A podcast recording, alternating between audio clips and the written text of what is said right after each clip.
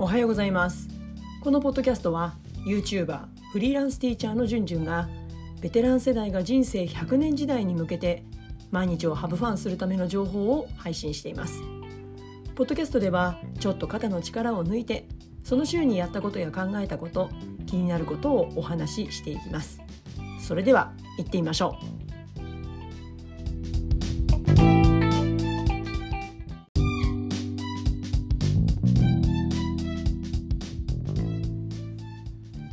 さんいかがお過ごしでしょうか、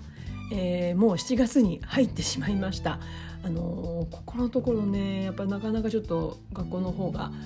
うんなんか自分も仕事がいっぱいいっぱいで、なかなかこういった発信活動の方に時間が取れなくなってしまって、まあ、でもね焦ってもしょうがないので自分のペースで、ね、継続していきたいなと思っているので、うん、もう無理なく、ね、やっていこうと思って、まあ、今日もねあの金曜日から、えー、少し時間が経ってしまったんですけれどもポッドキャスト撮っていきたいと思ってます。で、えー、6月は私の LINE 公式にねいただいたお悩み相談から過去私もね同じ悩みを抱えていた時期がたくさんありました、うん、もちろんねドンピシャリの解決方法ではないんですけれども試しにねこんな実験してみませんかっていう、まあ、そんなね、うん、お話をしてきました。うん、お悩みいつもね、うん、いただいて本当にありがたいんですけれども、うん、皆さんのね、うん、同じような悩みを持たれている方そんな方のねお役に立てたら嬉しいなと思ってこのポッドキャストでもシェアしています。で今日の悩みなんですけれども子どもたちの前で話すことが苦手です。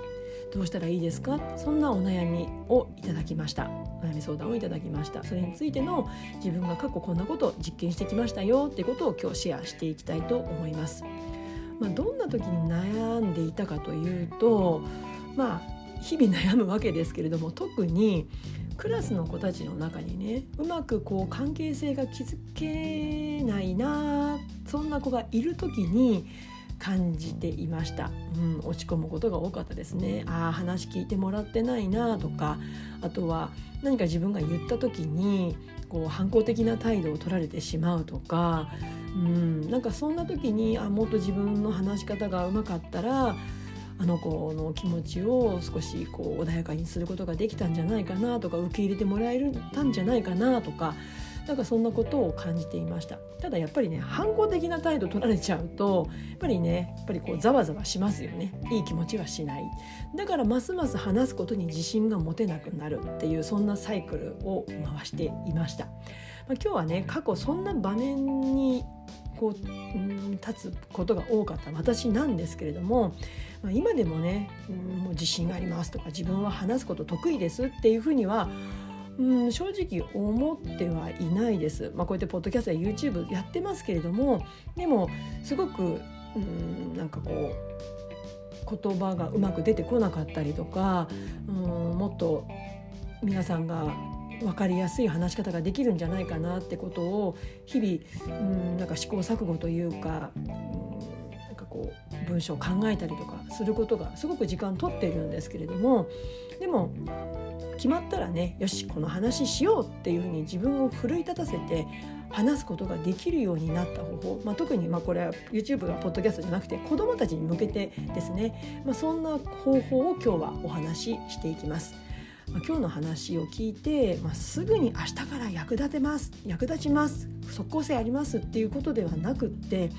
地道にそのやり方を積み重ねていくとなんかこう少しうんちょっと自信や得意まではいかなくっても自分がよしというふうに思えるようになれるんじゃないかなと思います。だから2学期からの話す場面で活かせることがあったら嬉しいです、えー、ではまず3つお話をしていきます。話し下手な私がやってきたこと1つ目です。それは準備実践振り返り。このサイクルを回すということです。まあ、多くの先生たちって準備して実践する、まあ、話すことを準備してそれを子どもたちの前で話すっていうこのサイクルですよね。これは当然やっていますよね。うん、だって授業しなきゃいけないし子どもたちに話すことは日々あるわけですからやっぱり話すためには準備をする。そして話すっていうこのサイクルこの連続ですよね。ただ私の場合決定的に足りなかったのがその話した後実践した後の振り返りだったんですね。まあ日々ね目の前には次の準備が待ち構えているわけじゃないですか。だからやったことを振り返る話した後の振り返りの余裕が長い間なかったんですよね。持てなかった。だから成長が遠回りしたんじゃないかなと思ってるんですけれどもなのでやっぱりねほんと短時間でいいんですよ。あ今日どうだったかな？今日の自分の話し方どうだったのかな？あここ良かったなとかあここ次意識してみよう例えば話の抑揚私すごくこう平坦ですよね。抑揚なかったんですよね。だからまあ言ってみるお経みたいな感じ。なので、まあ、お経に失礼かな。なので、あのー、子供たちもねなんか落ち着いちゃってチーンって感じで眠くなっちゃったりとか、まあ、そこが授業のメリハリもなかったりするところがあったのであじゃあ次は抑揚をつけてみようとか声の強弱を、うん、表現してみようとか間を空けてみようとか焦っちゃうともう立て続けにバーッと走って話してしまうので、まあ、そういったことが振り返ることができるようになって自分の話し方が少し変わってきたかなって感じています。なので話すことを準備してそして話してそして振り返りをして成果課題を一つずつでもいいからうん持つということ。そして次に生かすってことが自分がやってきたことの一つ目です、えー、次に話し下手な私がやってきたことの二つ目です。それは段取りを伝える時は見える化するです。特にこの段取りを伝える時って活動がメインの学習なんですよね。まあ、これめちゃくちゃ重要ですよね。体育とか図工とか家庭科とか、まあ、理科の実験なんかもそうですよね。まあ、私はね多分体育の授業でそれが鍛えられたんじゃないかなって思うんですけれどもやっぱりこうマットとか、ね、跳び箱とかそういった道具を使う時って用具使う時にどこに何をどのように設置するのかっていうこと。そしてその後どのように子どもたちが並んで準備運動するのか。まあこういったことがやっぱり授業のたんびに起きるのでどうやって子どもたちに話そうか。段取りはどうやって伝えようかってことを意識してそしてそれが結果的に学んできたんじゃないかなと思います。こういった活動を伴う場面ってやっぱり説明や指示を出した後にさあやってみましょうってなった時に子どもがどう動けるかによって教師の話し方の良し悪しっててきめんに出ちゃうんですよね。だから経験が浅い頃ってこのぐらい説明すれば動けるだろうまあそんな言葉も意識してなかったですね。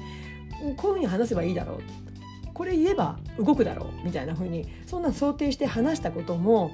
実際に子どもたちの様子を見てみるともう大混乱ですよねもう私の説明の抜けが明らかになって本当にね「ああ待って待って」みたいな「もう一回話します」っていうようなそんな後から付け出すことがたくさんありましたそんな失敗を繰り返してきました。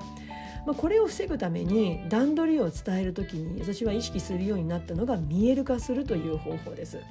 例えばマットを準備する時にやっぱり一番に考えなきゃいけないのは安全に準備するってことですよね。だからいくらこのマットはここに置くんだよって図に書いて知らせる、まあ、ここは皆さんやってると思うんですけどだからそれを説明すれば体育館のここに所定の場所にマットが置かれるかもしれないでも